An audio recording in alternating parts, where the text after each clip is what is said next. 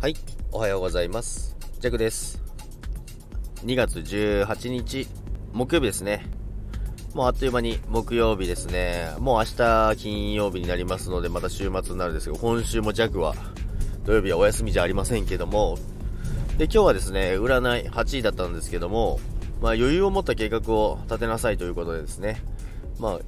ギリギリの計画だとダメですよということなので、ちょっとこの今月仕事忙しいので、まあ、その辺だけしっかり余裕を持って、今やってるんですけども結構それでもギリギリなので、計画をしっかり立ててですね、今月乗り切ろうと思いますけど、まあ、そこへ来てですね、なんと3月がさらに忙しくなるということですね、また また、売上積み増しの依頼が来ましてですね、まあ結構な金額なんですけども、まあでも、やっぱり、無理な方が燃えるんですよね。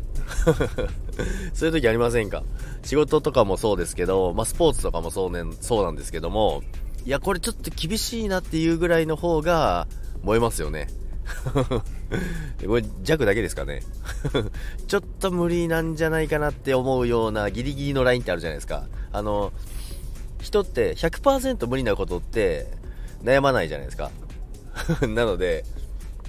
100%無理なことじゃない、あの、ギリギリのラインの、いやー、マジ、本当にめちゃめちゃ頑張ればできるよねっていうラインがあるじゃないですか。そのラインが弱は大好きですね。皆さんはどうですか？ということで、今日も一日楽しんでいきましょう。それでは皆さん、いってらっしゃい。バイバイ。